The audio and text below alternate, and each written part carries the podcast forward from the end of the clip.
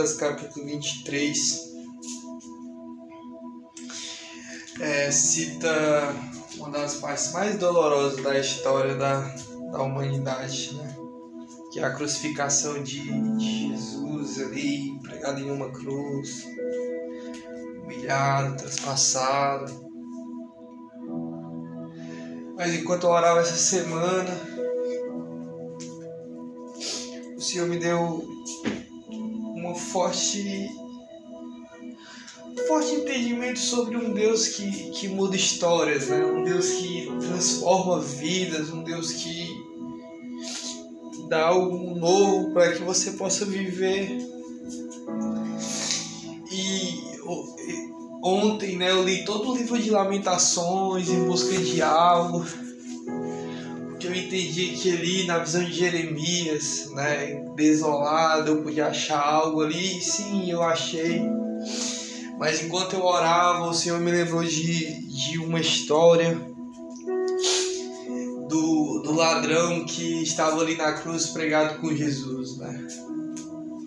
E aí eu fui ler os evangelhos de, de Mateus, capítulo 27, Marcos, capítulo 15. Eles relatam a história, né, de Jesus sendo crucificado e tudo aquilo que aconteceu, a vergonha, a dor. Mas eles não mostram é, essa história daquele ladrão que estava ali pregado em uma cruz, né, ao lado de Jesus.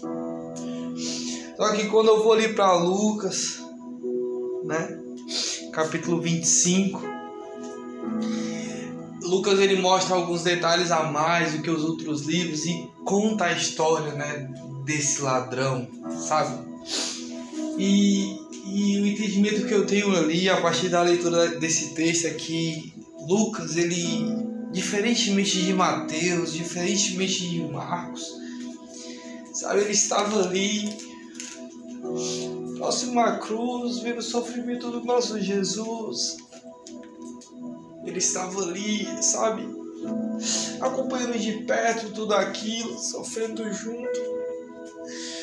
Porque somente uma pessoa que estava ali próximo, somente uma pessoa que estava ali sofrendo poderia escutar tais afirmações. E em Lucas, né, capítulo 25, na verdade, Lucas capítulo 23, um dos criminosos estavam pendurados lançava-lhe insultos, dizendo: Você não é o Cristo, salve-se a si mesmo e a nós. Mas o outro criminoso repreendeu, dizendo: Você não teme a Deus, nem estando sobre a mesma sentença.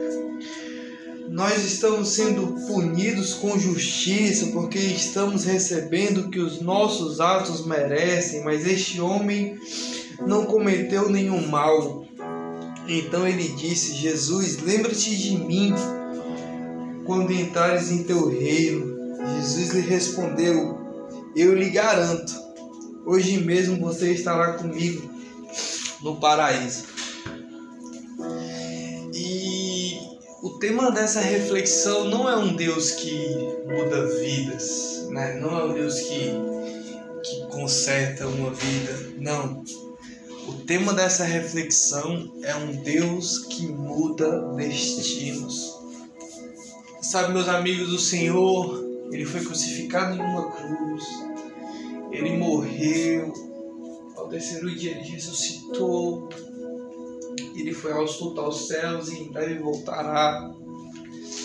E enquanto ele ainda estava vivo ali, ele pôde declarar essa garantia àquele ladrão que ele estaria ainda com Jesus no paraíso. Mas sabe, pessoal, quando, quando Jesus ele faz tudo aos céus, ele falou assim: Eis que eu vou, mas eu enviarei um, um, um, Espírito, né? um Espírito que habitará dentro de vós, um Espírito consolador. E sabe, meus amigos, você pode estar desacreditado, você pode estar afundado no pecado, desesperançoso, pensando em entregar a sua própria vida. Mas sabe que existe um Deus que olha lá dos céus por você. deixou o Espírito Santo para que ele pudesse consolar o teu coração.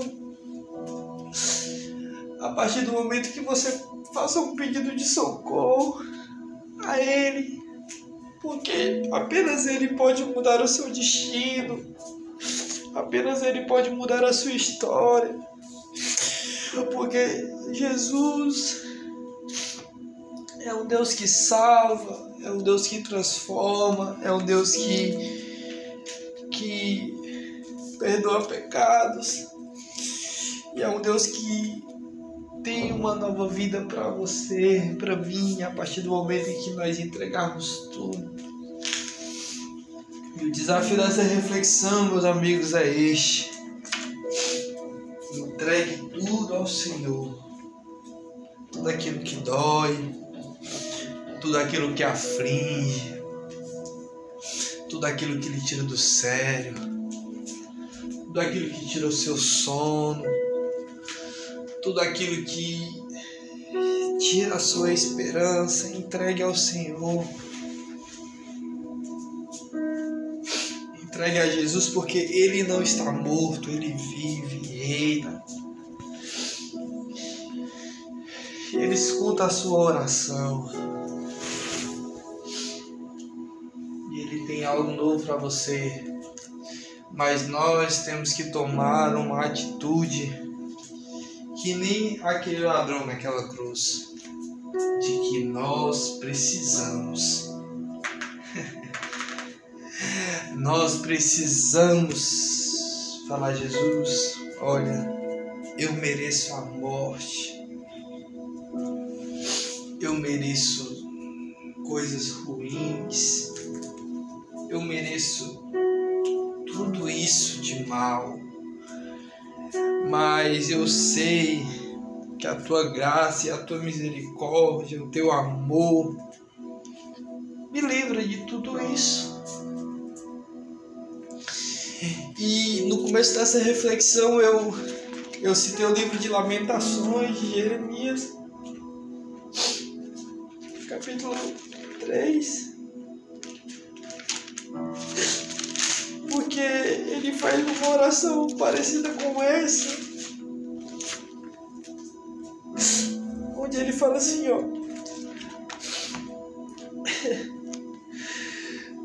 Tirou-me a paz, esqueci-me o que é a prosperidade. Por isso eu digo, meu esplendor ele já se foi, bem como tudo que eu esperava do Senhor. Eu lembro da minha aflição e do meu delírio, da minha angústia e do meu pesar. Lembro-me bem de tudo e a minha alma desfalece dentro de mim.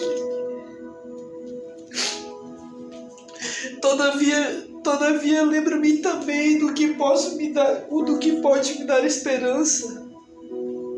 Graças ao grande amor do Senhor é que não somos consumidos as suas misericórdias são inesgotáveis e renova-se a cada manhã, e grande é a sua fidelidade, e digo a mim mesmo: